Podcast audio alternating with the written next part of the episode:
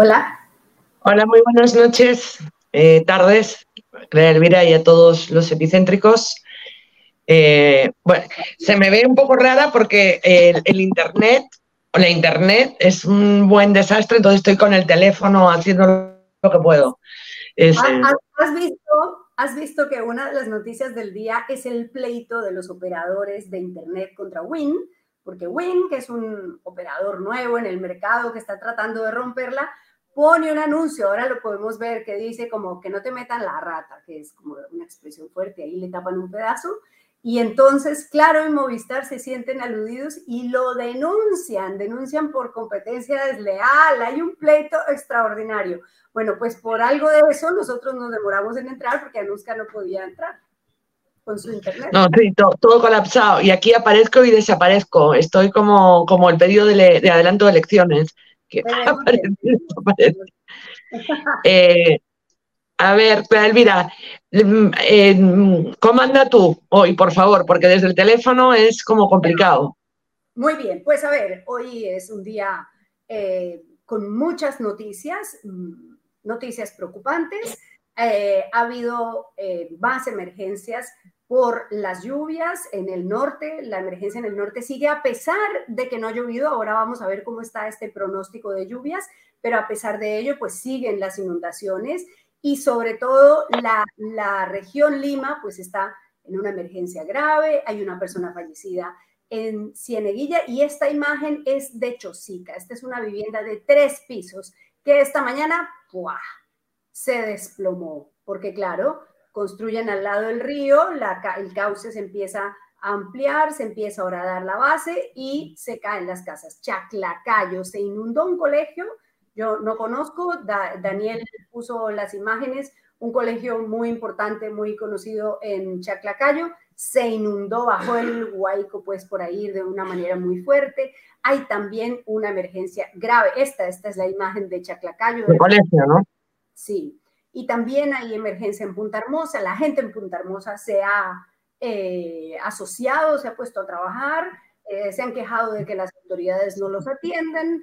Eh, las la gente también en otras zonas de la ciudad, en Chaclacayo particularmente también, dicen el alcalde desaparece y entonces el alcalde de Lima, Rafael López Aliaga, se pone furioso. Está en una entrevista con nuestro amigo René Gastelumendi y se pone furioso porque siente que le hicieron una trampa eh, al poner a la gente a decir que no los han atendido bien. ¿Y cuál es su respuesta? Bueno, pues que es que él encontró esto pues vaciado, que no tiene un mango, que no tiene un solo partido por la mitad y que así es muy difícil pues eh, atender emergencias. Eh, en eso estamos, pero hay noticias políticas también porque mm, eh, se ha ratificado, perdió, perdió la casación el expresidente Pedro Castillo y entonces se ratifica su prisión. Además, la Corte Suprema le pidió a migraciones que mm, eh, emita una alerta migratoria contra Betsy Chávez. Más adelante vamos a tener una entrevista con el abogado de Betsy Chávez, que está en este proceso de ella, porque quieren desaforarla, quieren sacarla del Congreso y por supuesto levantarle el, antejuicio. Y adicionalmente hemos revelado aquí en Epicentro, y vamos a hablar en detalle de eso, eh, de eh, un proyecto de ley eh, que presenta un partido político que ustedes pueden sospechar cuál es, para tirarse abajo la extinción de dominio, para meterle una carga de profundidad a un proceso que es muy importante para luchar contra los bienes mal habidos, los bienes ilícitos que tienen corruptos, mafiosos, eh, gente vinculada a la minería ilegal, a la tala ilegal, bueno, a secuestro, a extorsión, todos los bienes mal habidos, el Estado debería poder extinguirlos. Pero bueno, desde el Congreso les hacen una ayudadita, eso lo vamos a ver ahorita más adelante. Pero empecemos con lo que está pasando con la emergencia climática. Hoy en Lima hemos tenido 30.5 grados. Es un día caliente, el más caliente del año. Y vamos a hablar con Abraham Levy, que eh, nos va a ayudar a, darnos más cifras de qué se prevé, de qué muestra el satélite, de las lluvias, de la emergencia que puede ocurrir. Así que los saludo. Hola, Abraham, gusto de verte. Nuevamente, Clara Elvira, muchas gracias. ah, tanto tiempo. Sí, pero el cariño sigue igual. Sí, totalmente, sino que esta mañana cuando dije, bueno, tenemos que hablar con Abraham, que es un juicioso ahí, se pone a mirar, fui a ver y no tenía tu teléfono y me dio pánico, pero bueno, ahí nos conectamos y, y aquí estamos. Muchas gracias. Bueno, es una situación muy difícil. Sí. Eh, a mí me tocó hacer unas notas eh, 10 días para Perú 21 y también me puse a hacer algunas entrevistas. Llamé al doctor Ken Takahashi, que es el especialista número uno a mi juicio en el tema del niño en el Perú. me dijo, Abraham, este, no tenemos cómo eh, anticipar esto, ¿no? El niño el costero es explosivo, me dijo. O sea, tú, tú, tú puedes hacer tu mejor esfuerzo, pero de pronto colapsa el viento y colapsan 5, 10, 15 días y el agua caliente arremete desde, desde, desde la parte norte, desde la línea ecuatorial, digamos, desde el Océano Pacífico, sobre la costa de Ecuador, sobre la costa de Perú, y empieza un proceso de retroalimentación. El agua caliente debilita el viento, el viento a su vez permite un mayor calentamiento del agua, y hoy tenemos una piscina enorme de agua caliente frente a la costa norte de Perú y a la costa de Ecuador, que podría, podría ser el anticipo tanto de un niño costero, eso te iba a preguntar, como para que nos ordenemos. Ya estamos en el niño, va a haber niño, ¿cómo se llama esto que estamos viviendo? A ver, el problema es que, o sea, las condiciones son típicas del niño costero. Esto lo vivimos juntos en el año 2017, ¿no? Y eh, el, el, el ENFEN, el Estudio Nacional del Fenómeno del Niño, que eh, ofreció para hoy una actualización de su boletín eh, del día 1 de marzo, que decía el siguiente es el 16 de marzo, eh, debe, debería cambiar su, sistema de vigilancia por uno de alerta del niño costero porque las condiciones están dadas. ¿no? el, niño costero es un calentamiento del mar en una determinada zona del océano frente a la costa del Perú eh, por un lapso de tiempo de aproximadamente, de digamos, tres meses. Entonces, si usted llega a los tres meses y tiene un valor determinado, ya está calificado como el niño costero. Fíjate que en 2017 el niño costero calificó en los tres meses como un niño eh, costero moderado, pero le metió una paliza al Perú de proporciones, ¿no? Entonces, quizá haya que, hay que diferenciar la, definición climática a largo plazo de los impactos de, corto plazo, ¿no? Bastan dos semanas para poner de cabeza al país, como lo hemos podido apreciar desde el 2 de marzo hasta hoy 16. Sí, entonces te quiero preguntar, ¿hay una diferencia entre el niño y la niña? Porque hubo un momento en que nos dijeron, no, lo que va a haber es una niña pero eso ya luego no sabemos. de, dónde, ¿De dónde se origina todo esto? ¿no? Porque eh, nosotros tenemos, estamos acostumbrados a, la estacionalidad, otoño, primavera, verano, invierno. Sí. Pero en el Océano Pacífico, prácticamente la mitad del tiempo, la franja ecuatorial o se calienta por encima de determinado umbral o se enfría por debajo de determinado umbral. En el primer caso es un fenómeno del niño, en el segundo caso es un fenómeno la niña. Ah, entonces la, está la niña. Perdón, hemos estado en la niña desde mediados del 2020, en plena cuarentena, hasta el inicio de este verano.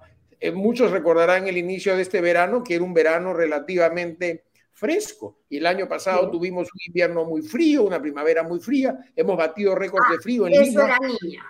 Así eso era la niña. Y estamos dando ahora un vuelco, después de dos años y medio, a condiciones cálidas, ¿no? Los modelos meteorológicos, perdón, los modelos climáticos, es decir, que son...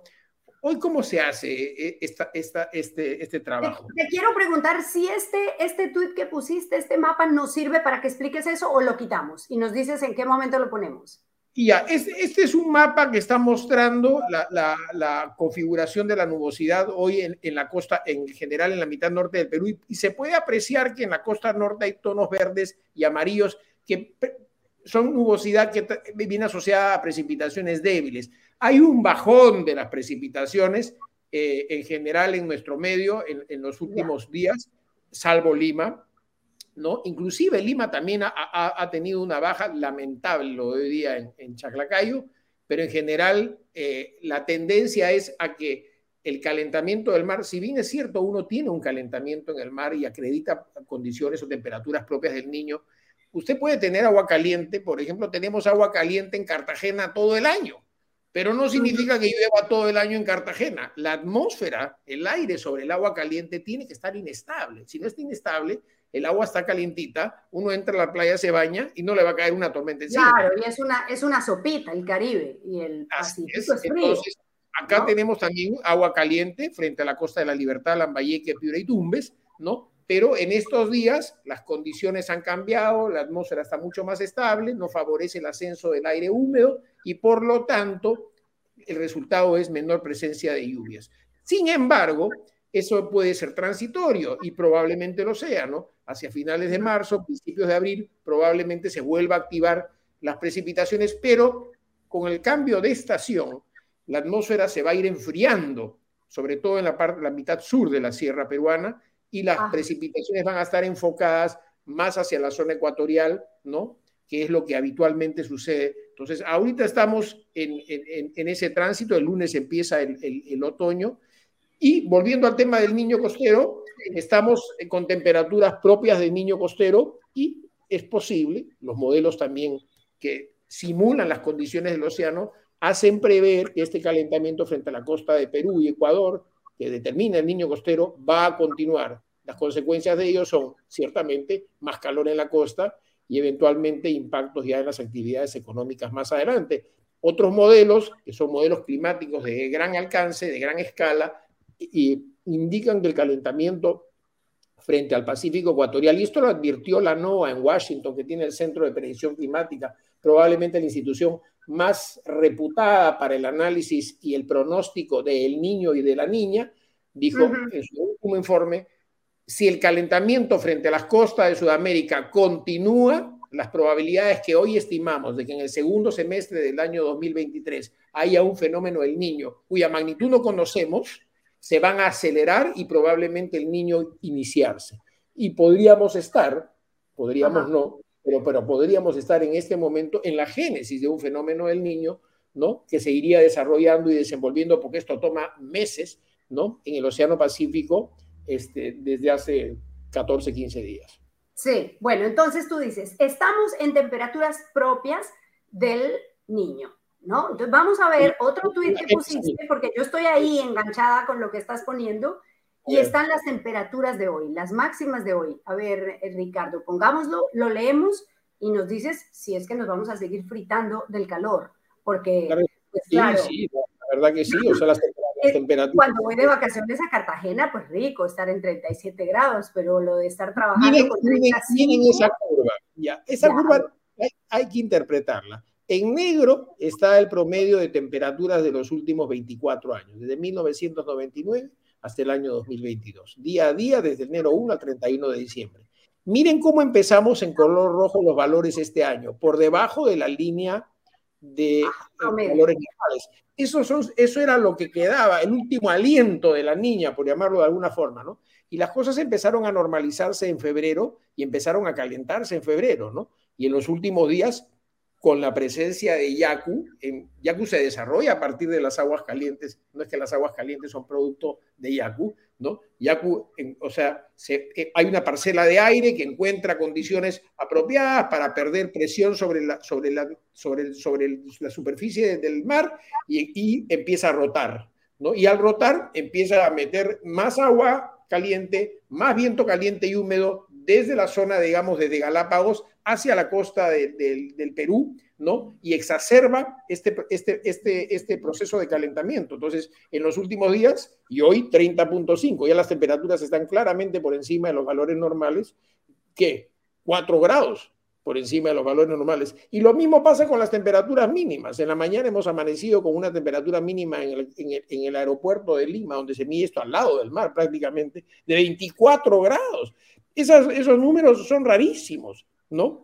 Son 3 grados, 4 grados por encima de los valores normales. Esto no se va a normalizar mañana. Este es un proceso, ¿no? Y este proceso, en la medida que el calentamiento del mar continúe, Clara Elvira, va a irse prolongando y, eventualmente tendrá impactos que ya no serán de lluvias porque la estacionalidad termina, sino serán de otro tipo ya eh, económicos, este, sociales, ¿Qué? ¿Sequías?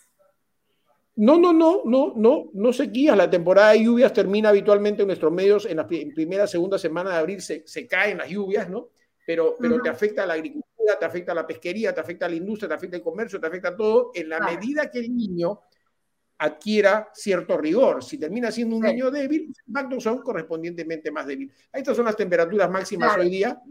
miremos esto porque mira, o sea, claro, si uno piensa, Trujillo, si, si te preguntan normalmente, ¿Trujillo es más caliente que Lima? Entonces tú dices... Trujillo es más caliente que Lima, pero acá tengo que hacer una salvedad. El termómetro el del aeropuerto, el termómetro del aeropuerto de Huanchaco es un termómetro que tiene una, un, sesgo a, valores bajos, ¿no? Entonces, ah, este, eh, yo, yo, yo, yo personalmente eh, estimaría que las temperaturas en el centro de Trujillo hoy han sido parecidas a las del centro de Chiclayo, alrededor de 31 grados y medio, eventualmente hasta más, en la zona más mira, ¿no? Lima cayó 30.5, el más alto del año, has dicho tú, ¿no?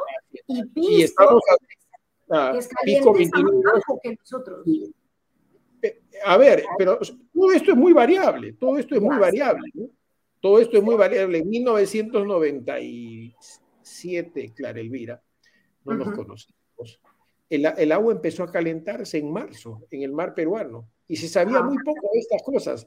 Nadie tenía correo electrónico, ah, recién había un poquito de internet y, y, y las temperaturas se mantuvieron constantes a lo largo del año. No hubo otoño, no hubo invierno, no hubo variabilidad estacional, fue una cosa extraordinaria. Y a fin de año nos vino pues el golpe fuertísimo del niño del verano del 98, ¿no?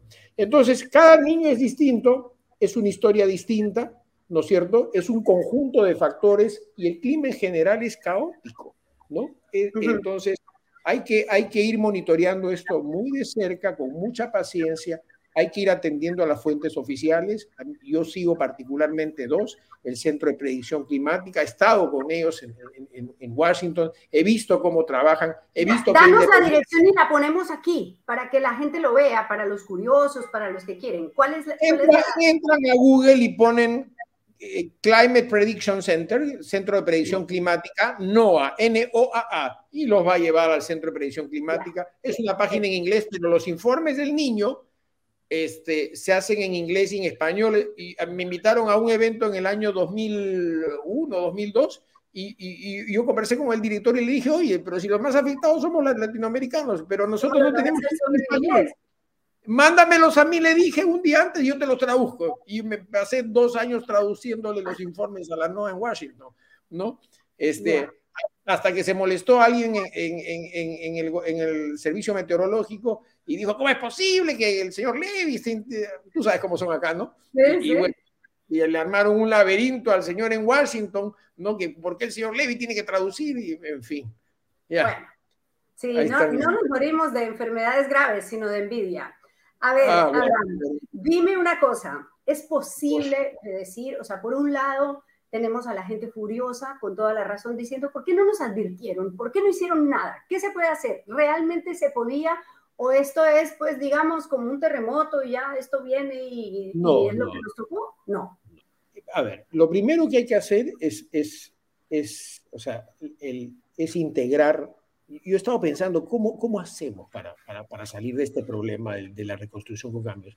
Yo crearía un ente, como el Banco Central de Reserva, ¿no? Independiente, a prueba de balas, ¿no es cierto? Que nadie pueda meterle la mano, ni el presidente, ni los ministros. Hoy día, ayer se emitió, por ejemplo, el informe técnico del. No entiendo por qué todavía no está publicado. Seguramente algunas autoridades tienen que dar su visto bueno. Así funcionan estas cosas, ¿no? Entonces, entonces eh, no, no, nadie va a esconder nada. Nadie va a esconder nada. Hoy día, no pueden, pero, pero sí aguantarlo un poquito. Al contrario, yo quiero saludar al Servicio Nacional de Meteorología por tener las eh, condiciones ¿no? De, sentarse el presidente de Senam y el viernes en Palacio de Gobierno y decir, va a llover bien fuerte en Lima entre domingo, lunes y martes. Dicho y hecho. Nunca ha pasado eso. Nunca ha pasado eso. ¿no? Entonces, eso está muy bien. Entonces, hay que orientar al... Quiero regresar al tema de cómo resolvemos esto. Sí. Tenemos que tener un sistema de vigilancia el sistema de vigilancia de lluvias es, son los radares meteorológicos. Se ponen un conjunto de radares en, zonas densamente pobladas como, como Lima, en, en, las partes más altas de la cordillera. El Instituto Geofísico del Perú ya ha hecho pruebas al respecto. Se necesita dinero y se necesitan técnicos, ¿no? Y ellos pueden ir monitoreando el desplazamiento muy, muy rápido. El radar lo hace casi en tiempo real de las masas de lluvia. Entonces pueden decir, mira, está viniendo una masa muy importante, se va a situar sobre las quebradas del lado eh, de la margen derecha del río Rímac, a la altura de Chaclacayo, entonces, ¡pum!, lanzamos las alarmas en, en, Chaclacayo. Eso es lo que se podría hacer. Una de las cosas que se podría hacer, de varias que hay que hacer. Ustedes mostraban estas imágenes terribles de esta construcción que se está que, se ha A ver, Ricardo, pongámosla sí, de hecho, sí, que impresionante. Ahora, tenemos que hacer algo con nuestros cauces. Hay que gastar muchos millones en mejorar nuestros cauces. Esto me, recuerda a un hotel que se cayó también en Huancavelica. Mira, pues. Es aterrador. Es aterrador. Es, que la fuerza de la naturaleza es impresionante y es abrumador esto. Entonces, yo, o sea, no, no, no justifico, pero los alcaldes, ¿qué pueden hacer contra esto? ¿no? Entonces, y, tienen... bueno, no, no permitir esa construcción ahí, evacuar. yo, yo, también, y, tampoco deberíamos permitir esa construcción al costado de, de, de, de, Punta Hermosa. si, se trata de no permitir, pues no permitamos. de acuerdo.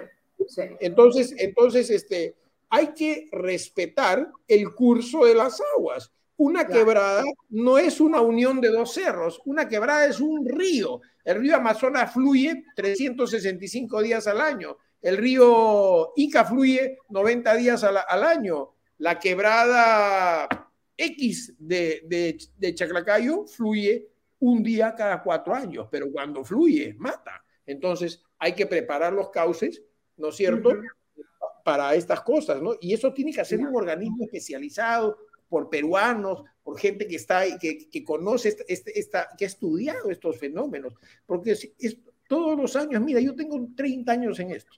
Y esto ya lo, ve, lo, vi, en el 2017, lo vimos en el, en el, en, en, el 2002, tuvimos un episodio terrible. El finado eh, Alberto Andrade era alcalde de Lima y se le activaron todas las quebradas a la vez. ¿Qué puedes hacer? ¿No? Y el 98 ni hablar. Y el 87, en el primer gobierno de Alan García, el peor desastre del climatológico en el Perú, en Lima, fue en, el niño de 1987, más de 100 muertos en Chosica, ¿no? Este, por un hueco, ¿no? Entonces, y te puedo contar historias. Esta historia es linda, antes de irnos. Estos dos muchachos han recogido un niño de lodo. de dos años. De tres años, como Moisés de las aguas, ¿no? Y lo han salvado. Eso, eso, esos son héroes. Esos son, me encantaría conocer ese Así es, es te rompe el corazón esto. Pero qué lindo y cuando se le entregan a su madre es realmente emocionante.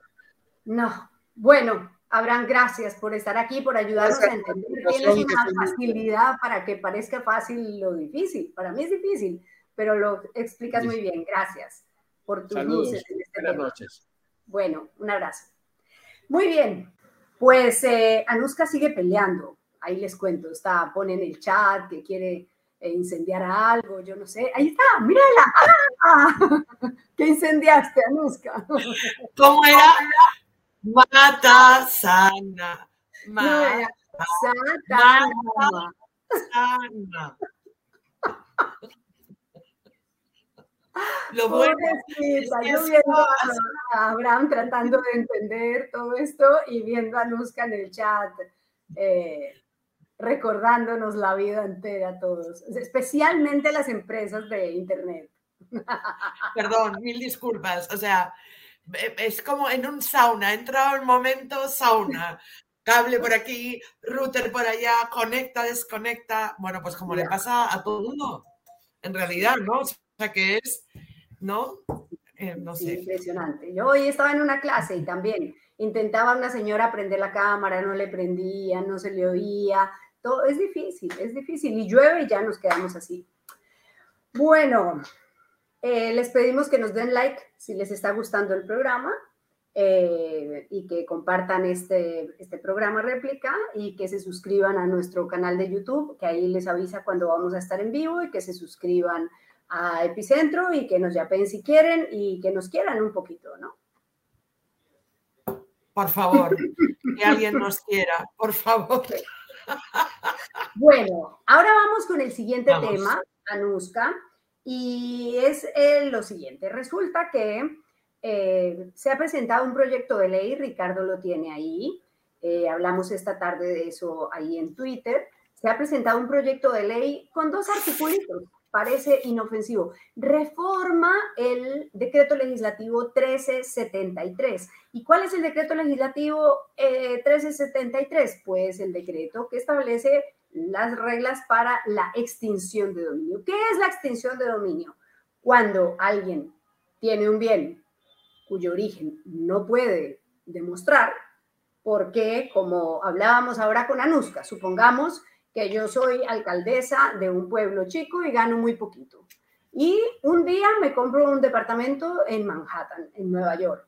Entonces el Estado me dice, a ver señora, por favor, explique cuál es el origen de ese departamento. ¿Usted de dónde sacó para pagar, comprarse un departamento en Nueva York? Entonces, eh, lo como está estructurado hoy es, si yo no puedo demostrar cuál es el origen, que el origen es lícito, porque me conseguí un novio que me regaló esa plata, o porque me gané la lotería, o porque recibí una herencia, pues entonces el Estado presume ilícito el origen, porque es lógico, y extingue el dominio de ese bien y se queda con ese bien y se lo entrega a Prona, Pronavi, ¿no? Sí. Pronavi. Ya, muy bien. Bueno, resulta que este proyectico de ley lo que dice es que en resumidas cuentas, a lo que llega es a que para poder hacer ese proceso tiene que haber una sentencia previa en la que demuestren que yo soy una corrupta o que yo soy una narcotraficante o que yo soy, ¿cuál es, de dónde salió la plata ilegal? Entonces, una vez que se haga el proceso y me condenen por haber recibido plata, ahí sí me pueden extinguir los bienes. Bueno, eso es ad infinitum. ¿Por qué? Les voy a poner un ejemplo. En este momento está en proceso de extinción de dominio los bienes del señor Alejandro Toledo. La casa de Casuarinas, la, el, local que tiene en un edificio por allá cerca de la Universidad de Lima. El Ya. ¿Por qué? Porque se presumen ilícitos. ¿Por qué? Porque no tiene cómo demostrar de dónde salió pues la plata para la casa de Casuarinas, de, lo, de la indemnización del holocausto no fue, de lo de sus ahorritos de su suegra no fue, y entonces el Estado está paralelamente con la investigación de Toledo por el caso Lavajato, está avanzando en la extinción de los bienes. Bueno, si esta fórmula legal pasa, si este proyecto de ley pasa, entonces eso se cae porque tendremos que primero condenar a Toledo para poder iniciar el proceso de extinción de los Ese es, en resumen, lo que está pasando. ¿Quiénes presentaron el proyecto de ley?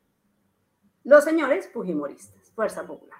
El señor Jorge Morante, Lizar Saburu, lleva las firmas de Rosángela Barbarán, Lizar Saburu. A ver, miremos, Ricardo, acércalo un poquito, porque yo lo tenía aquí y ahora se me cerró. López Morales. Sí. Jenny eh, Luz, López Morales. Rosángela Barbarán.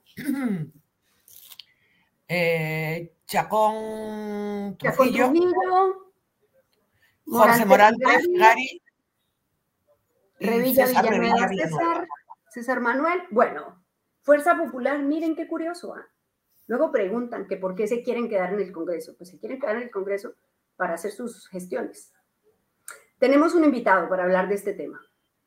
¿Está nuestro invitado, Ricardo?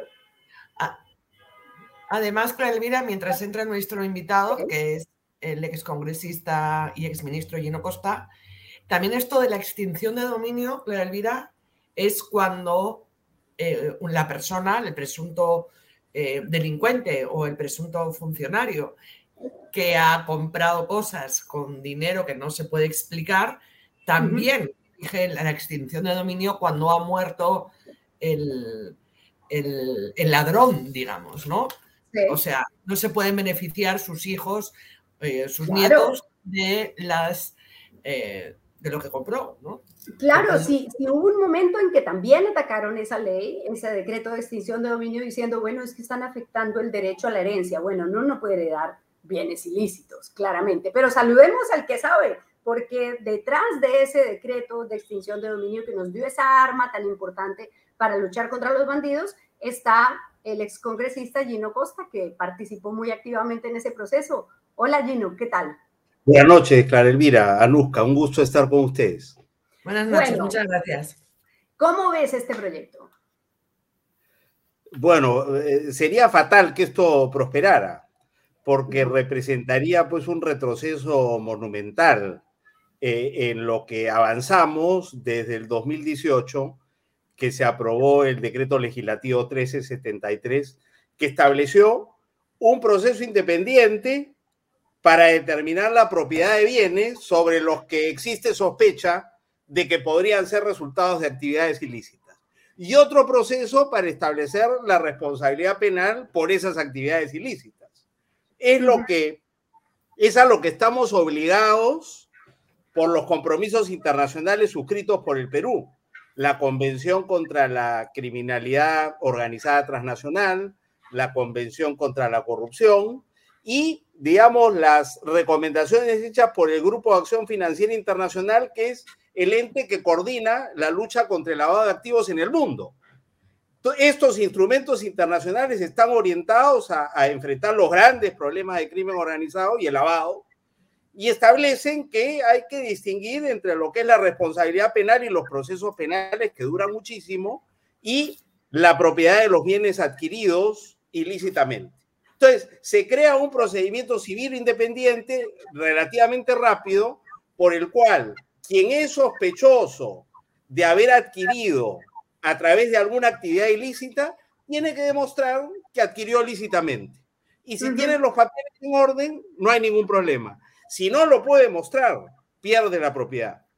Porque la constitución peruana no ampara la propiedad ilícitamente adquirida, ampara la propiedad lícitamente adquirida pero no ampara a los corruptos y a los sinvergüenzas, ¿no es cierto?, que llevan a cabo actividades prohibidas por la ley y que se enriquecen en ese proceso. Entonces, realmente esto es una herramienta fundamental en la lucha contra la corrupción y el crimen organizado porque les da a los corruptos y a los criminales donde más les duele. Va directamente a quitarle los bienes ilícitamente adquiridos. Y desde que se aprobó este decreto legislativo en agosto del 2018 Con esto termino, se ha creado un sistema especializado en el Poder Judicial y en el Ministerio Público con 26 fiscales y 30 jueces, con dos instancias que viene funcionando muy bien, que ya ha recuperado para el Estado 241 millones de soles. Ya hay varios procesos que van por muy buen camino y esto significa entonces que eh, eh, el, sistema de justicia peruana está golpeando ¿no? a la criminalidad donde más, más le duele. Este proyecto desbarataría todo ese esfuerzo y sería terrible que prospere. ¿Qué es lo que cambia básicamente este proyecto de ley que por otra parte es muy breve? Pero claro, lo bueno o lo malo, si breve, dos veces bueno o dos veces malo.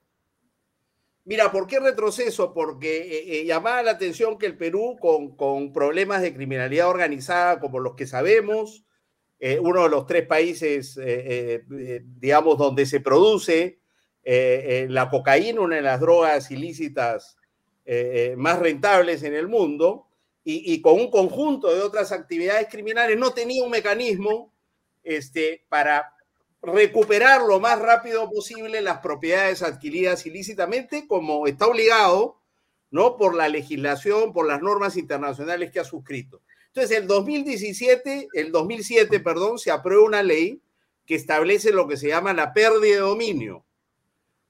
Y el 2012 ese sistema, digamos, esa norma se va a perfeccionar, pero bajo el concepto de que tú solo recuperas la propiedad ilícitamente adquirida una vez que se ha establecido la responsabilidad penal de esa persona. El 2018 lo que cambia es que se establece un procedimiento paralelo al penal, que es un procedimiento civil, donde lo que se discute no es si eres responsable penalmente, sino si tus bienes no fueron adquiridos lícitamente. Y como tú estás involucrado en un proceso penal por corrupción, por minería ilegal, por este eh, narcotráfico, ¿no? Eh, los fiscales pueden, digamos, razonablemente presumir que todos los bienes que tienes son producto de esas actividades. Entonces, se inicia un proceso civil donde tú tienes que discutir, por supuesto, y los fiscales tienen que presentar eh, los elementos de sospecha que sustentan su opinión, de que en realidad esos bienes fueron adquiridos con las actividades ilícitas de las que se te está investigando y procesando penalmente. Y ahí lo único que se discute es si tú puedes probar que en efecto adquiriste ilícitamente. Si, si, como dice Clara Elvira, ¿no? Resulta que tú tienes un montón de dinero y, tus ingresos regulares no dan, pero recibiste una herencia o alguien te regaló algo o te donaron. Perfecto. Pero si no puedes probar eh, eso, entonces se presume que esos bienes fueron adquiridos ilícitamente y pierdes el derecho a propiedad porque el Estado, reitero, en la Constitución no amparan la propiedad ilícitamente adquirida. Creo que el ejemplo puesto por Clara Elvira de Alejandro Toledo es perfecto. O sea, a estas alturas, con toda la información que tenemos sobre Alejandro Toledo, es perfectamente válido que se le abra un proceso para que se discuta, ¿no es cierto?, la propiedad de los bienes adquiridos con los fondos que provinieron de, de, Odebrecht y de Camargo Correa. Y en ese proceso seguramente se defenderá, pero no tiene cómo sostener que esos bienes fueron adquiridos con el sueldo de presidente que, que tuvo entre el 2001 y el 2006. Entonces, perderá esa propiedad y será recuperada para el Estado. Y esos bienes serán utilizados para equipar a la policía, para equipar a la fiscalía y para equipar Poder Judicial. ¿Pero en qué cambia este proyecto de ley, Gino? ¿En qué cambia este proyecto de ley? ¿Cuál, ¿Cuáles son las palabras eh, mágicamente perversas de este pues, proyecto. Ya, entonces, Lo, que te decía es, 2007 y 2012, pérdida de dominio, solo pierdes la propiedad si has sido condenado penalmente. Eso significa que tú, los procesos penales duran un montón de tiempo, en ese periodo tú puedes seguir disponiendo de tus riquezas, de repente te incautan algunos de tus bienes, pero no pierdes la propiedad. El 2018 esto cambia. Oye, no, no, vamos a separar las cosas. Una cosa es la responsabilidad penal y otra cosa es el derecho de propiedad. Y entonces hemos ido caminando muy bien desde el 2018 en adelante.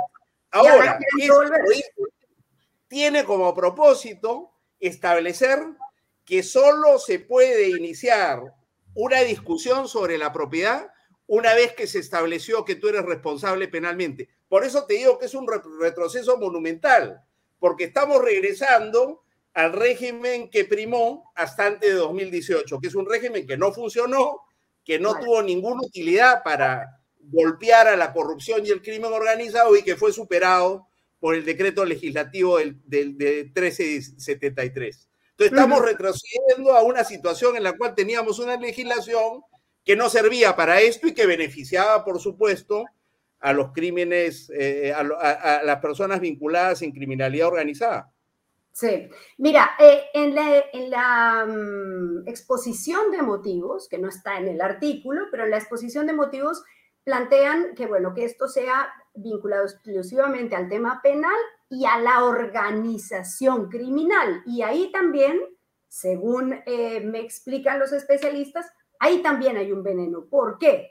Porque hay algunos, por ejemplo, Alejandro Toledo, para seguir con el mismo ejemplo, no está procesado por crimen organizado, porque eso es una moda nueva. Entonces, lo que me explican los expertos, y quiero preguntarte si es así, es, bueno, o sea, que le metan el venenito de crimen organizado saca a otra gente. Por ejemplo, un alcalde, un gobernador que reciba una coima él solito sin tener una organización criminal, pues entonces, como no es organización criminal, tampoco estaría cubierto por esta norma. ¿Tú lo ves así? Sí, sí, yo creo que ahí hay, digamos, la intención de favorecer a quienes no, eh, eh, digamos, no están siendo procesados por investigación criminal. Pero lo, cierto es que los bienes no pertenecen a las organizaciones criminales, pertenecen a quienes integran las organizaciones criminales. Eh, las organizaciones criminales no tienen los bienes a su nombre. Son parte de una organización criminal para delinquir, obtienen ganancias ilícitas y una vez que las obtienen, adquieren propiedades a nombre de los integrantes de esas organizaciones. De manera que yo no sé si es probable que ahí hay una, eh, eh, una, una, trampa, sin duda. Claro, lo que yo creo a lo que se refiere Clara Elvira es a que no todos los delincuentes operan dentro de una organización y como ponen organización criminal, excluirían a todos aquellos delincuentes o presuntos delincuentes que van por la libre y también excluirían a, los investigados que mueren sin ser sentenciados. O sea, si un investigado muere, muere este, sus bienes sin sentencia, sus bienes ya no los puede tocar nadie, pero los puede gozar su familia. Sin duda. O sea, eh, totalmente de acuerdo contigo, Anuska, en los dos casos. Este, no, no, hay por qué circunscribir esto a crímenes cometidos en el marco de, la ley de, crimen organizado. Puede ser que tú, tú, seas un corrupto y haces una operación solo o con, digamos, no la haces con una organización criminal y te beneficias ilícitamente y adquieres bienes como resultado de esa operación. ¿Por qué tendrías que ser excluido de los alcances de una ley como esta? No, no hay ninguna justificación. Y menos los herederos de quienes estaban investigados por hechos de esta naturaleza, porque lo lógico es que si, si los, digamos, los responsables de ser propietarios de esos bienes fallecen, la presunción de que esos bienes fueron adquiridos ilícitamente digamos, acompaña a sus sucesores, ¿no? Claro. Este, estamos hablando de la propiedad. En el proceso penal, entonces no hay condena y entonces los bienes quedan encantados, quedan, los herederos quedan encantados con los bienes. Bueno, ahí, ahí, ahí tú ves, ¿no es cierto? Tiene, eh, todo esto tiene nombres y apellidos. No diré nombre y apellido, pero nombres y apellidos. Hay, casos conocidísimos, ¿no es cierto?, de gente que está procesada, que no está procesada por crimen organizado, pero al cual le, alcanza esta ley tal como estaba formulada el 2018. Y hay herederos de personas a las que le alcanzaba esta ley que, estaban siendo, que están siendo investigados en este momento por esos hechos. Entonces, eh, eh, mucho ojo con eso. Por eso te digo, esto sería un retroceso monumental que beneficiaría exclusivamente a los corruptos y a los, y a los criminales organizados en el país y sería, sería funesto. Yo, espero que esto no prospere, pero cuando uno ve ahí la, e, esta es una bancada importante, la de Fuerza Popular y muy influyente, este, y, firma gente como, como Patricia Juárez, ¿no? Además, por supuesto, Rosángela Barbarán, lo que ustedes han mencionado, pero Patricia Juárez es una prominente líder de esa bancada. O sea que, digamos, esta es una iniciativa que, que, cuenta con, con, amplio respaldo en una de las bancadas, diría yo, en la bancada más influyente, ¿no? Eh, este, el este nombre y el apellido, uno de los nombres y apellidos. Ahí está. Muy bien. Pues muchas gracias, Gino. Eh, tenemos que, de eso se trata, hacer periodismo, de alertar, de poner a la gente sobre aviso, sobre lo que pretenden hacer. Por eso es que no se quieren ir, ¿no? ¿No crees que por eso es que están ahí todos amarrados al Congreso a ver si pueden hacer sus vueltas. Normalmente, normalmente se apunta a señalar, bueno, no quieren dejar el sueldo. Eh, Susel dice que no es solo el sueldo, es los negocios que se hacen. Pero yo creo que lo más importante es que hay una agenda, ¿no es cierto?, inconclusa en buena parte de los, que de los congresistas que están en el Congreso. Hay una, una, una agenda destinada a, digamos, eh, deshacer, ¿no? Eh, lo que se hizo para enfrentar la corrupción, para enfrentar el crimen, está el tema de la colaboración eficaz, están los procesos de investigación contra la corrupción, que es un tema, digamos, que ha estado presente en todos los intentos que ha hecho el Congreso, ¿no es cierto?, por ir copando los poderes del Estado, porque esto que está ocurriendo hoy día ya ocurrió en el segundo semestre del 2017 cuando trataron de tomar por asalto el Tribunal Constitucional destituyendo cuatro magistrados, trataron de destituir a Pablo Sánchez, aprobaron la ley contra la prensa mermelera, que felizmente, ¿no el Tribunal Constitucional se encargó de declarar inconstitucional.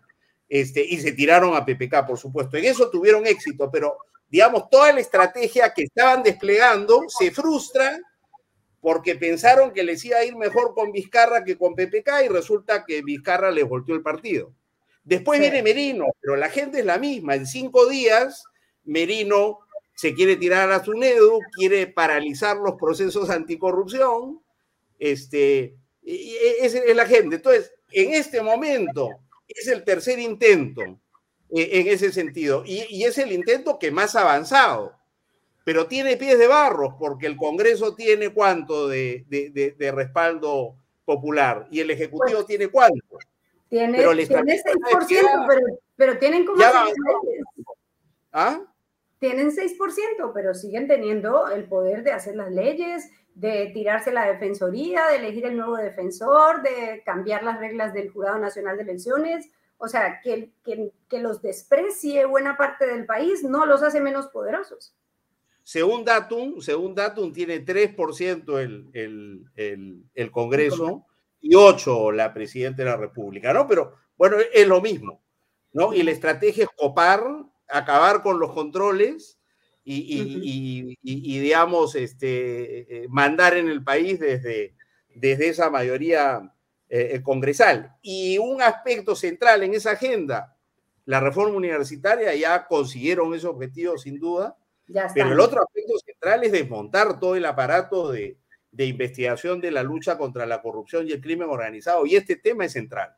La colaboración eficaz es central. Acuérdate que hay un, hay un proyecto de ley aprobado en la Comisión de Justicia para, para acabar con la colaboración eficaz. Y eso se ha detenido porque en ese momento eh, empezaron los destapes de los colaboradores eficaces contra Pedro Castillo. Apareció Carolín López en escena y se acabó. Eso quedó eh, engavetado, pero está ahí. y es una amenaza pendiente y hay que eh, estar muy alerta contra, contra eso y el conjunto de la agenda contra las reformas, ¿no es cierto? Eh, que mal que bien este, eh, avanzaron en los últimos años. Ojalá que esto no prospere. Bueno, la Jusdem, que es, que es eh, jueces y fiscales que lucharon en, la época de, Fujimori, se ha pronunciado sobre esta resolución, se ha pronunciado hoy sobre esta resolución del Tribunal Constitucional que vuelve al Congreso pues intocable, ¿no? Es un Dios omnipotente y omnipresente, ¿no? No, es increíble, porque mira tú, si, me permite, yo no sé si estamos terminando, pero eh, las, del 2016 en adelante las, las iniciativas populistas, autoritarias, mercantilistas y mafiosas surgieron en el Congreso, en distintos momentos y de manera recurrente.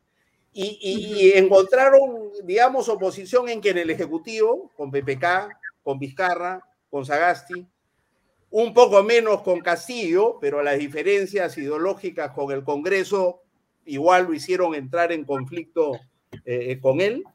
Pero, digamos, eso se acabó con Dina Boluarte. Primero. Segundo, el otro contrapeso a las iniciativas del Congreso fue el Tribunal Constitucional.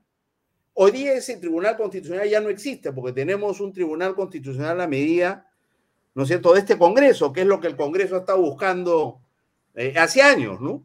Sí. Este, y, entonces esta, llego a la sentencia del, Tribunal Constitucional. La sentencia dice, tampoco se puede meter el Poder Judicial, ¿ah? Entonces el Poder Judicial tampoco es contrapeso. Entonces ya no es el Ejecutivo, ya no es el Tribunal Constitucional, ya no es el Poder Judicial, con una fiscalía o con una fiscal de la nación muy afín a la mayoría congresal, y con un defensor del pueblo que elegirán en breve, y con autoridades electorales que el tribunal le ha ordenado al Congreso modificar la Constitución para poder deshacerse de esas autoridades electorales. Eso es lo que dice la sentencia. Le ordena al Congreso hacer la reforma constitucional para poder hacer lo que ahora no puede hacer, que es deshacerse del señor Corbeto y del señor Salas Arena. ¿Por qué? Porque es lógico que el Congreso, un ente político, no puede hacer control político sobre las autoridades electorales porque son ellas las que al final deciden los resultados electorales. No le pueden dar una herramienta a la clase política para que tome venganza por decisiones que tomen las autoridades electorales. Por eso es que la constitución es como es. El tribunal le ha dicho, no, modifique la constitución para que ustedes puedan destituir a Arenas y a Corbett. Y desequilibran todo. Bueno, pues se nos acabó el tiempo, pero, pero es que me levanté un momentico porque me acordé que si quieren una buena recomendación de lectura, no era ese el objetivo, pero ya que Gino Costa ha hablado de, de todo lo que vimos y están hablando de los 73 congresistas y todo, aquí tengo el libro de él. No se olviden, La democracia sitiada, que está muy bueno porque cuenta pues cómo fue esta guerra fuerte, potente, la caída de PPK, la, la, pataleta de Fujimorismo, la llegada de Vizcarra, la caída de Merino, todo está aquí en la democracia sitiada. Ahí, vale la cuña, Gino. Gracias, Clarivida. Muchas, gracias, Por, estar, por estar aquí. Gracias. Gracias a ustedes. Un gusto, como siempre. Nos vemos. Chao me entró hambre, me entró hambre. Después de esto, me entró hambre de, dominar, aunque sea, este, em, el hambre. Vamos. Sí, vamos contigo. Contigo.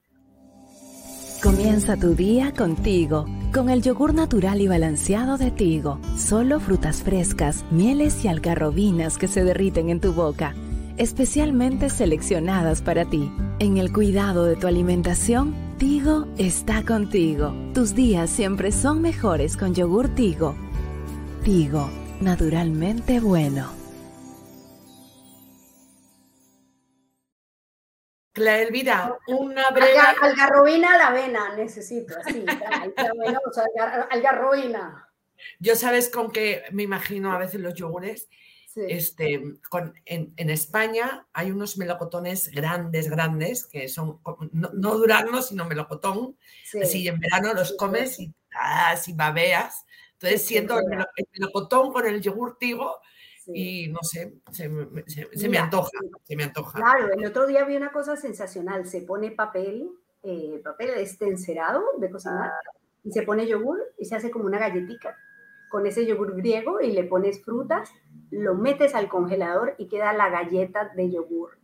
Lo vi y dije, tengo que hacerlo, tengo que hacerlo, pero no he tenido tiempo por estar aquí. y yo, yo aquí como si estuviera en un doctorado, porque como la cocina no es lo mío, yo abro los ojos así como semáforos. A ver, y le echas el yogur y pones la galleta y pones la... Claro, pones y le, y le pones fruticas y pedacitos. Es física cuántica para mí, pero lo voy a intentar. Lo voy a intentar. Este, escucha, una breve antes de nuestro siguiente invitado, que es, eh, bueno, le informa eh, Eric Iriarte a través de sus redes, el abogado especialista en temas, sí, de tecnologías y, demás, que se ha levantado la última tacha contra el partido aprista peruano. Ah, sí, lo iba a comentar. La resolución formal del Jurado Nacional de Elecciones.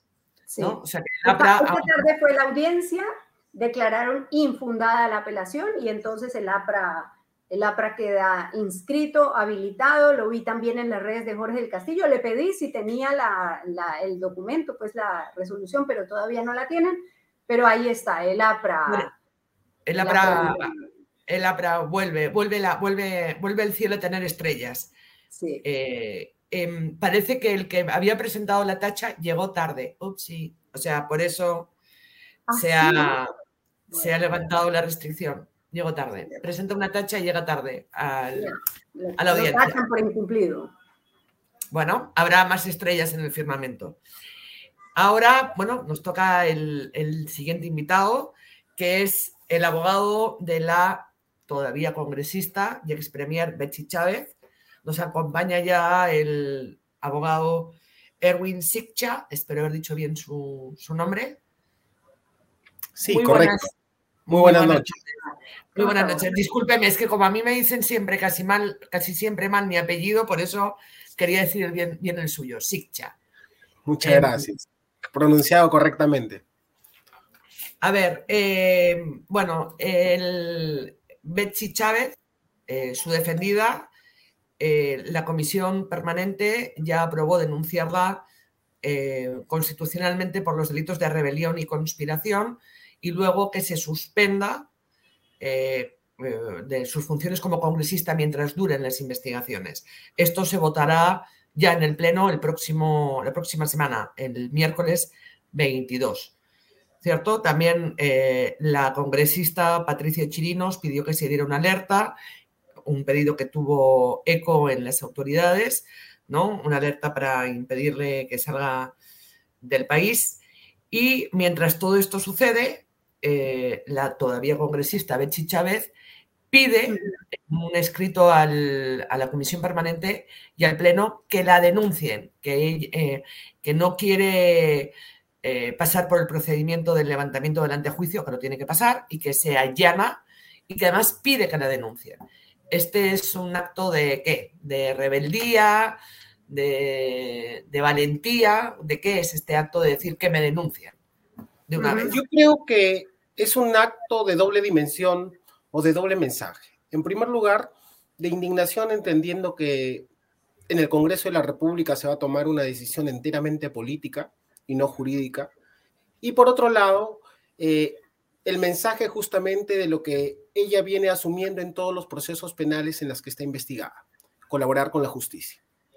Creo que esos dos aspectos, esos dos mensajes es lo que representa ese allanamiento pleno y expreso a, que, a la pretensión del Ministerio Público para formalizar la investigación preparatoria y en ese sentido de que la Comisión Permanente y luego el Pleno del Congreso de la República apruebe la acusación constitucional formulada justamente por la titular de la, del Ministerio Público en el marco de la denuncia constitucional 328. Ahora, después del, del 22, si es que eh, se aprueba, el Pleno aprueba esta denuncia constitucional, quizá el 23 eh, cae el pedido de prisión preventiva en su contra. Nosotros creemos que, en serio, eso sería una medida desproporcional, mm, anticonstitucional, por, en sentido de que no cumpliría los parámetros de proporcionalidad previstos en el artículo 200 de la Constitución Política del Perú, pero por sobre todo, nosotros creemos que sería una medida irracional en el sentido del ejercicio de una violencia estatal formalizada. Yo creo que en los últimos años ya se viene generando una doctrina jurisprudencial establecida, promovida por la Corte Suprema de Justicia, también ratificada por el Tribunal Constitucional, de que la medida de prisión preventiva debe ser excepcionalísima para casos en los que la obstaculización o el peligro de fuga sea evidente, lo que en el caso de la congresista Betsy Chávez no existe por múltiples factores. ¿no? Eh, acá quisiera comentarles, por ejemplo, que nosotros somos sus abogados aproximadamente desde noviembre de 2022, eh, pero específicamente en el caso relacionado a los hechos del 7 de diciembre, hemos asumido su defensa recién la semana pasada. Eh, en los otros procesos que ya veníamos asesorando, viene mostrándose una conducta intachable. Por ejemplo, todos los viajes que la congresista ha tenido a la ciudad de Tacna han sido comunicados al representante del Ministerio Público, al igual que su fecha y hora exacta de retorno. Eh, se ha comunicado la variación de su domicilio que tuvo a inicios de año producto del vencimiento de su contrato de arrendamiento, porque ella es originaria de Tacna y por lo tanto alquila en la ciudad de Lima por motivos laborales y por el cumplimiento de su función congresal. Y ello se ha venido demostrando en todas esas investigaciones penales. Eh, también la congresista que estaba asumiendo su autodefensa en este proceso relacionado a los hechos del 7 de diciembre, presentó unos escritos al Ministerio Público, pero le rechazaron inicialmente. Y desde que nosotros hemos asumido la defensa, hemos vuelto a presentar escritos en el mismo sentido, informando y se nos ha sido aceptado.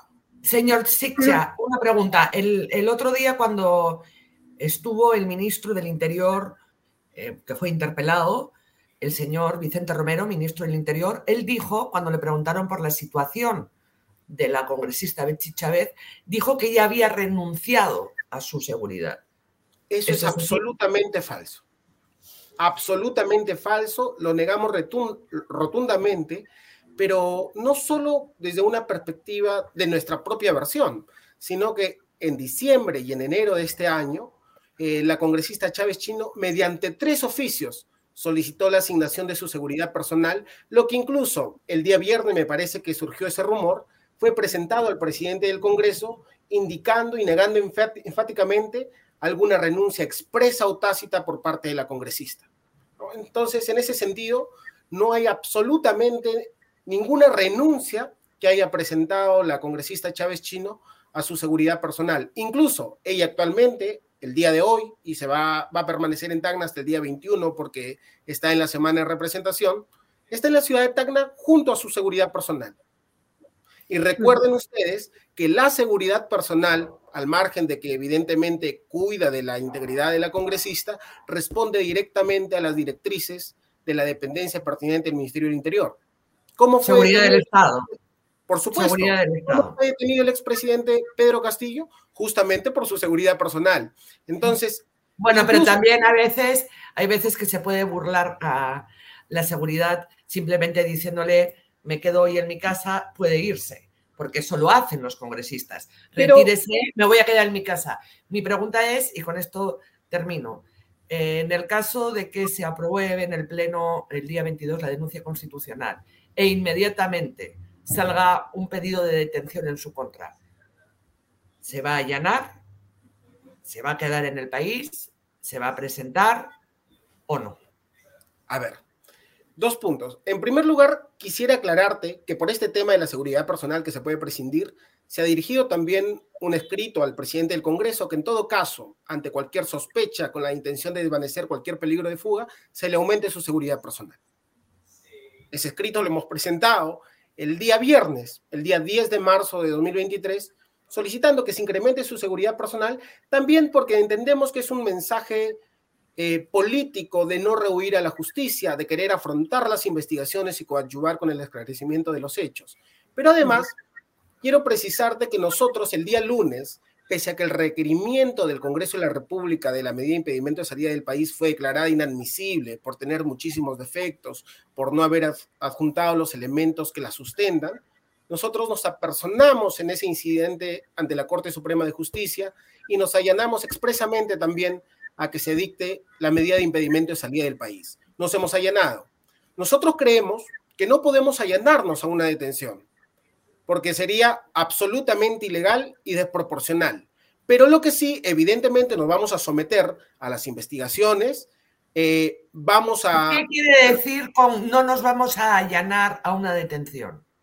A ver, allanar es no aceptar el requerimiento, pero sí, evidentemente, vamos a concurrir a la audiencia, vamos a exponer nuestros alegatos de por qué no se debe dictar una prisión. Si así fuere, nosotros consideramos que el Ministerio Público debe ser una institución objetiva y, por lo tanto, no formular este tipo de requerimiento ante una conducta procesal eh, recurrentemente intachable e idónea por parte de nuestra patrocinada. Pero si así fuese, nosotros no nos allanaríamos, pero evidentemente nos vamos a someter a la audiencia y a la decisión judicial. Ahora, terminando todo este tema procedimental, que bueno, es un poco eh, de, entre abogados, es interesante, pero yo quiero ir al fondo. Y el fondo es, usted dice, ella está dispuesta a colaborar con la justicia, ya ha colaborado con la justicia, y pues digamos, lo que hemos visto entre las declaraciones de la periodista del Canal 7 el camarógrafo del Canal 7 que entraron, los testimonios de los otros ministros que estaban, el video en el que aparece eh, Betsy Chávez, pues está claro que ella hace parte de esa operación fallida, golpe de Estado de Pedro Castillo. Eh, o Yo no ustedes lo niegan, digamos, porque colaborar con la justicia ya a partir de cosas tan claras como eso, no sé qué significa. Eh, aquí sí les pido por favor que me dejen explicarles tal vez con mucha mayor amplitud. El día 7 de diciembre, mi patrocinada, después del mensaje de la nación que leyó el señor Pedro Castillo, no se dirigió a una embajada, no se dirigió a su vivienda. pero no empiece desde después, empiece desde antes, porque es ella quien convoca a la periodista para que entre a grabar el mensaje de la nación. Es, que hay una explicación porque quiero empezar desde este momento. Vamos a llegar al tema del video, pero hay una razón por la que empiezo de este momento. Ella se dirige a su despacho congresal con sus colaboradores y a la primera convocatoria por parte de la titular de la acción penal, el 10 de diciembre de 2022, concurre a rendir su manifestación. Posteriormente, a finales de enero de este año, también declara ante la Subcomisión de Acusaciones Constitucionales. Y en estas dos declaraciones cabe recalcar que ella indicó todo lo que ustedes ven en el video. Es decir, para la carpeta fiscal, para la investigación penal, lo que aporta el video no es una información adicional, puede tener mayor repercusión mediática, en eso estamos claros, pero información adicional no lo es, porque todo, lo que se, todo lo que se advierte, la señorita Chávez Chino ya lo había declarado en dos oportunidades, justamente porque ella es la principal interesada en coadyuvar con el esclarecimiento de los hechos. ¿Y qué es lo que ha narrado ante las autoridades pertinentes la congresista? Al igual que nos ha narrado a nosotros, uno, que a las nueve de la mañana aproximadamente del 7 de diciembre concurrió a la presidencia del Consejo de Ministros. Eh, un momento después, eh, el presidente de la República de ese entonces la llama por teléfono, la convoca, le pide que por favor también ella convoque a todos los miembros del gabinete ministerial. Ella entendió que justamente esa convocatoria era para ver el tema de la defensa que ya se venía eh, preparando desde el día anterior para la tercera vacancia presidencial que se iba a realizar en horas de la tarde, los convoca eh, y luego él le pide que por favor facilite el ingreso al medio de prensa que en este caso era TV Perú. Todo eso, que también está reflejado en el video, ha sido declarado por mi patrocinador. Entonces, no hay ninguna información adicional. Ella asumía que él iba a hacer una declaración sobre qué. Ella asumía que era un mensaje de la nación tal vez respecto a la vacancia, pero no respecto a un intento de golpe, como ustedes lo han denominado, pero al margen ¿No es un intento de golpe, doctor Sicha? ¿Qué, ¿Qué, fue lo que hizo Castillo para su juicio desde el punto de vista legal? ¿Qué hizo? No, es que nosotros no vamos a debatir desde un punto de vista legal en el proceso penal si eso fue un golpe de Estado, un intento de golpe de Estado, un golpe de Estado fallido, como lo quieran denominar. Nosotros en el proceso penal vamos a debatir si se ha cometido delito de rebelión o de conspiración, pero lo más importante para nosotros, que ni siquiera queremos entrar en esta discusión dogmática, es que, es, que si mi patrocinada tuvo participación justamente en la elaboración de este mensaje, que es el reflejo de una intención que desde mi perspectiva particular, diciendo. Ahora, la periodista, bueno, la periodista que está ahí, la periodista de Canal 7 que entra a grabar este mensaje en la Nación, ha declarado ante Fiscalía que cuando termina el mensaje en la Nación, la entonces Premier Betsy Chávez le dice, me voy porque tengo que eh, publicar y aprobar el decreto para eh, dar forma legal a lo anunciado o para legalizar mediante un decreto lo que acaba de anunciar el presidente. Es la versión de la periodista nosotros hemos conversado con la congresista Chávez Chino y nos ha dicho que eso es absolutamente falso. Eh, y de todo lo que ella nos ha contado en su versión integral, global de los hechos y de una lectura pormenorizada de los actuados que están en la carpeta fiscal, nosotros por lo menos hasta el momento no tenemos ningún elemento objetivo para dudar de la versión de la congresista. Y el hecho de que siendo la presidenta del Consejo de Ministros no saliese inmediatamente a oponerse a lo que acababa de anunciar el presidente, eso no es una señal también de que sabía o estaba conforme, al menos. No sé, acá voy a reiterar lo que ya he dicho previamente. Por esa razón de la demora podría haber hasta una responsabilidad política, pero jamás una responsabilidad penal, porque una responsabilidad penal justamente reprocha penalmente un comportamiento y ese comportamiento, en el caso en concreto, sería el de rebelión o el de conspiración, no el de no pronunciarse eh, rápidamente respecto a un mensaje de la nación que, reitero, por lo menos yo diciendo. Ni rápidamente ni nunca, porque nunca la vimos diciendo que no estaba de acuerdo con el golpe pero eso implicaría decir que todas las personas que han estado de acuerdo con, la, con el señor Pedro Castillo en su lectura del mensaje de la nación han participado de un golpe, en lo absoluto. No si todas las personas tuvieran el poder de convocar al canal del Estado para hacer el anuncio del golpe de Estado. No, pero justamente lo que se va a ventilar en el ámbito penal es si ella participó de una presunta conspiración o de una presunta rebelión junto al señor Pedro Castillo. Y hasta el momento déjenme repetirles, por favor, que no existe ningún testimonio, ninguna prueba que diga que ella haya tenido conocimiento justamente de la elaboración de ese mensaje. Ninguno. Incluso el presidente, el expresidente, correctamente, Pedro Castillo, eh, ante la, en su declaración ante este medio de prensa internacional, creo que se llamaba El Salto Diario, indicó que todos sus ministros, ninguno tenía nada que ver. Entonces, yo creo que quién es el principal o la única persona que puede develar toda la verdad es él. Y ella dijo que no ha tenido participación por parte de, ninguno de los miembros de su gabinete ministerial. Eh, ¿Irá la congresista Betsy Chávez al Pleno el día que se vote eh, esta acusación constitucional y su posible suspensión del cargo mientras... El día de hoy hemos conversado y por supuesto que va a ir. Entendemos nosotros que tenemos que dejar constancia de ciertas irregularidades que se vienen cometiendo en el marco de este procedimiento de acusación constitucional. Incluso lo dije ante la Comisión Permanente del Congreso, vamos a reiterar estos defectos, pero de igual manera vamos a solicitar expresamente que se apruebe la acusación constitucional como parte justamente de la expresión de la voluntad de mi patrocinada de coadyuvar con el esclarecimiento de los hechos y de no escudarse en ningún tipo de privilegio porque el antejuicio es un privilegio, no es un derecho. Es un privilegio que te otorga el cargo de congresista. Y ella no se pero hay que pasar por ese procedimiento. Varios congresistas a lo largo de los últimos años han dicho renuncio a, o sea, me allano, ¿no? Pero es un procedimiento que hay que cumplir. Ella va a acudir. Tiene que cumplir, pero nosotros no tenemos ninguna oposición. Va a acudir el día 22, eh, el miércoles 22 en pleno. Totalmente, totalmente. Va a acudir. Hasta el día de hoy eso es lo que hemos conversado. Sí, hay una, hay una pregunta que nos pone Luna F, que además le damos gracias por, por su aporte a este programa, y es, de acuerdo con la Constitución, los ministros son solidariamente responsables por los actos delictivos o violatorios de la Constitución en que incurre el presidente. ¿Es consciente de ello? Por todo lo que esté de acuerdo o los que refrende. Yo no puedo ser solidariamente responsable por actos delictivos que el presidente ha hecho unilateralmente. Eso es ah. absurdo en el marco de un Estado constitucional y democrático de derecho.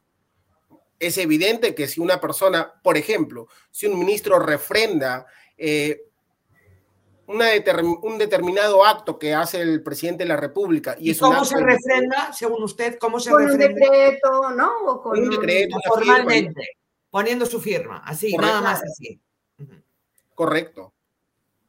Ya.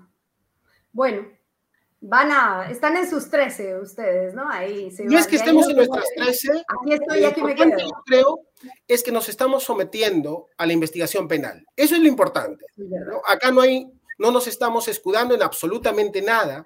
La conducta procesal de la congresista Chávez Chino no solo es correcta en este proceso penal, que es el más mediático, sino que esto se viene reflejando en todos los procesos penales que el Ministerio Público le abrió a partir de que asumió justamente la presidencia del Consejo de Ministros. Entonces, nosotros estamos acompañándola, eh, asesorándola para que tenga esta conducta procesal de buena fe, de lealtad procesal, eh, de coadyuvar con el esclarecimiento de los hechos, estamos aportando prueba. Cada vez que ella viaja, informamos los viajes, al igual que las fechas de retorno. Eh, también estamos informando cualquier variación de su situación, por ejemplo, su domicilio. Eh, estamos presentando. México, ¿Sabes si México le ha ofrecido también asilo?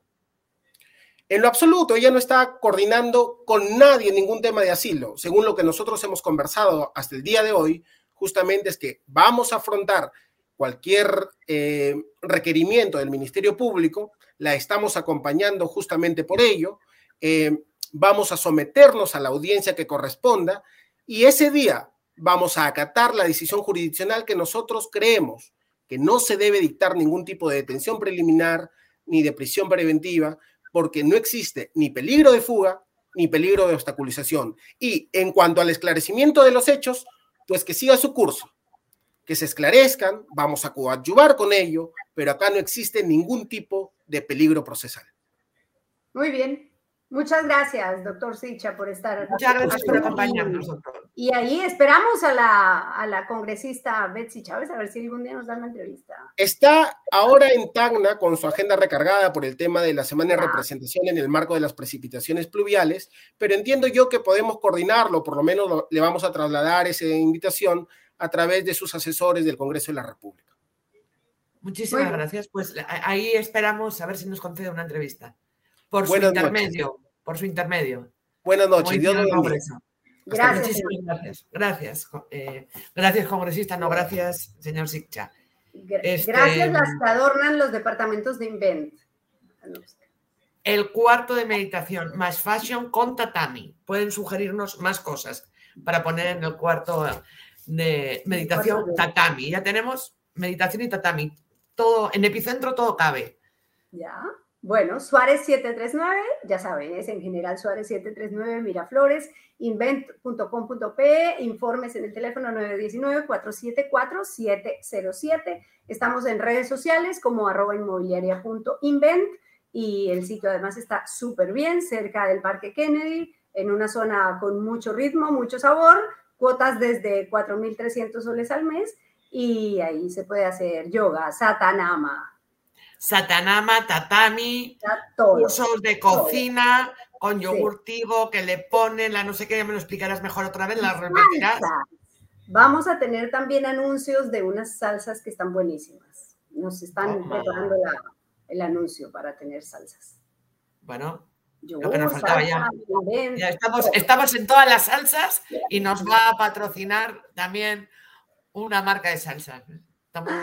Exactamente. me están mandando un tuit de Senami. ¿Qué está pasando? Oh, por Dios, qué miedo me da. Me está mandando Ricardo. Peligro del desborde. Ricardo, por favor. Ay, no. Qué preocupación, ¿ah? Qué pesar la gente, Dios santo. A ver, ahí lo estoy poniendo no Ricardo. No de oración, sino acciones concretas, por favor, de las autoridades. Miren eso, a ver. Eso se rima. Senami. Lima, peligro de desborde por incremento de, de caudal del río Rímac. Vamos a ver la nota. Eh, miren eso, la fuerza, por Dios. Mm, a ver, peligro por desborde en Chaclacayo, Huachipa, Ñaña, Carapongo, Santa Clara, Campoy, Malecón Checa, Avenida Néstor Gambetta, por lo que se recomienda a la población evitar salir de sus casas debido a que las vías de tránsito se pueden encontrar con problemas debido a estos desbordes. El CENAMI continuará monitoreando, informando sobre el comportamiento hidrológico de las condiciones hídricas y otros fenómenos de origen hidrometeorológico a fin de que se desarrollen acciones de prevención y recomienda a la población mantenerse informada a través de la página web y redes sociales. Ricardo, por favor, retuiteemos, tuiteemos esto de, de CENAMI advirtiendo, poniendo, llamando la atención a los a los habitantes de estas, eh, de estas zonas, ¿no? Atención, Chaclacayo, Huachipa, Ñaña, Avenida Néstor Gambetta, Campoy, Malecón Checa, ¿no? Estas son las zonas más eh, de mayor riesgo. Ahí están, ahí te los pongo para que tuiteemos. Gracias, señoras y señores. Gracias, Anuska. Mira, se pudo, se arregló el Internet. Se arregló el Internet, pero me he quedado pensando todas las márgenes del río Rímac, ¿no? Que están, las, hay casas que desafían a la ley de la gravedad, o sea, está la casa y el abismo del río. ¿Y cuántos puentes atraviesa la ciudad sorteando el río Rímac? Si el río baja con lodo, con piedras, con arbustos, que es como baja, se tapona y, bueno, no, se, a mí. Se, se, nos quedó un tema muy importante, es que nos gana la hora, Dios, mira cómo estamos de alargadas, pero se cayó el viceministro de Salud, Henry Rebasa, hemos puesto en, nuestra, en, nuestra, en nuestro Twitter, pusimos la imagen tan horrible de esta gente que acosa al viceministro de Salud cuando está en Ayacucho, en un restaurante. Eso tampoco está bien. No está bien que acosen a la gente tampoco. El viceministro de Salud está sentado ahí, lo sacan. Es una cosa horrible, una situación muy fea. Y cuando él se va, queda una botella de vino debajo de la mesa, ¿no? Entonces, ahí se dice, bueno, es que estaba tomando trago él ha dicho, bueno, no estaba tomando trago, me invitaron a hacer un brindis por la ministra de Salud, que es Ayacuchán. Ella no estaba. Y esa es la paradoja y ya diría yo desgracia de nuestra política. La ministra de Salud declara la alerta roja en los sistemas de salud, en todos los hospitales del país, por la emergencia que vivimos y arregló seguido, toma un avión y se va cuatro días a Washington a un evento. Entonces, claro, ni siquiera ella puede, en medio de la tormenta con el viceministro, ella puede firmar la resolución para sacarlo porque ella está fuera del país. Ya bueno, ha pedido disculpas, ella ha pedido disculpas porque además ha viajado con su hijo menor de edad, ha dicho que es padre y madre y que como muchas mujeres lleva a su hijo a todos lados. Qué difícil, qué situación tan complicada, porque evidentemente se necesita la ministra. Yo, yo no, no soy funcionaria y también me ha pasado, puedo compartir con ustedes una experiencia. Cuando eh, tenía semana de receso con mi hijo, me fui de vacaciones esa semana y el presidente Vizcarra cerró el Congreso. Y yo había llegado el día anterior, Vizcarra cerró el Congreso, yo estaba fuera del país, me devolví, regresé el día siguiente, eh, se dañaron las vacaciones. Me acuerdo de eso.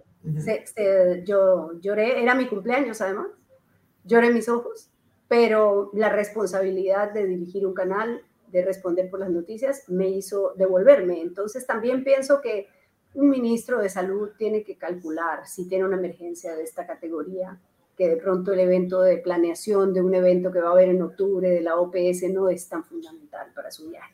Un mal cálculo que le ha salido muy mal a la ministra y que ya le costó al viceministro, porque si ella hubiera estado como que se puede manejar más la crisis, pero ella, ella fuera el viceministro en esa situación y bueno, por un brindis con una copa de vino tampoco está violando ningún reglamento, pero, pero esto salió muy complicado, salió muy mal.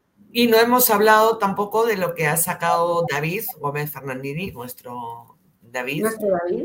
En, grado 5 en el programa que coproducimos. Ah, por favor, pero eso sí lo podemos poner un momentito, ¿no? Por favor. No, porque es que eh, el problema cuando uno tiene cuentas trolls en el mismo teléfono es que a veces se confunde. Y entonces tuitea desde la cuenta troll. Y eso le pasó a Rafael López Aliaga, el alcalde de Lima. Es que es muy gracioso. Veamos el, el, fragmento de lo que puso David Gómez Fernández. Pongamos el primer tuit. Hay un tuit en el que él responde a una persona que lo critica, ¿no? Eh, este es el segundo tuit, pero bueno, podemos empezar por ahí. Aquí vemos que él, eh, él mismo desde su cuenta dice, Municipalidad de Lima, alcalde López Aliaga, así se hace. Vamos, alcalde, demuestre a los rojos lo que es trabajar. Grande. Y es un, un mensaje que han repetido varias personas durante las últimas horas y llama mucho la atención que el propio alcalde lo haga desde su cuenta, que él se refiere a sí mismo en tercera persona, ¿no? Como si hubiera desdoblado su personalidad. Hay otro tuit que va en el mismo sentido, en el que él le responde a un tuitero que lo critica, en ese caso injustificadamente, porque eh, lo culpa por un, un, puente que está a punto de caerse, ¿no? Y él dice, lo que no entiende este cabinero infeliz es que López Aliaga lleva en el cargo dos meses. Todavía nos acordamos cuando este sujeto apoyaba a corrupta Susana Villarán por un sencillo, no hicieron nada más que robar.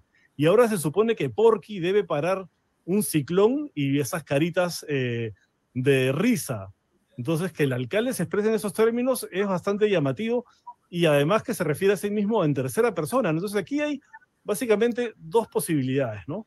O es el mismo alcalde el que tuitea a través de su cuenta y de repente también tuitea a través de otras cuentas y se equivocó de cuenta en ese momento, ¿no? Porque es un mensaje, el primero que, pusimos es un mensaje que se ha repetido en varias cuentas, aparentemente de troles, o es que él tiene un administrador de su cuenta. Muchas figuras públicas contratan a alguien que administre sus cuentas personales y es esta persona quien también maneja otras cuentas, ¿no? Lo que se conoce como una granja de troles, eh, con la que se trata de generar tendencias, haciendo comentarios en el mismo sentido y por error ha tuiteado también desde la cuenta del alcalde, ¿no? Y llama la atención también que estos tweets hayan sido eliminados, lo que deja constancia de que se trataron de errores involuntarios, ya sea del alcalde mismo o del administrador de su cuenta. Muy, muy preocupante, la verdad.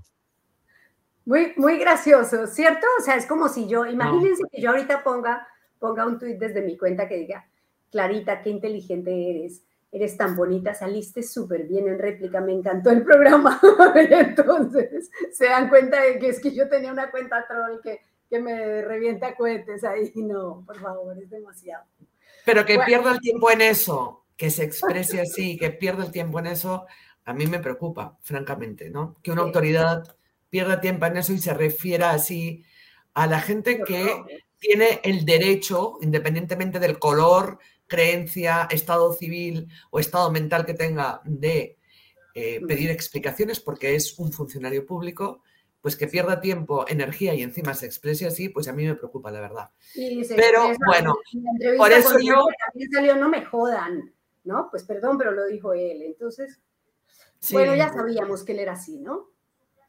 Bueno, yo por eso solo tengo una cuenta de, de Twitter que mm, y escribo con mucho cuidado. muy bien. Nunca saldrá, Nusca, qué linda estabas, qué inteligente. No, nadie me dice, me oye, pero quiero, quiero este, hacer mención antes de irnos a Carmen Córdoba, que cuando hemos dicho que nos quieran, ha dicho, quiere mucho, pero está chihuán. No importa. regálanos un like. Regálanos un like y es suficiente. Sí. Más que suficiente. Muchas gracias.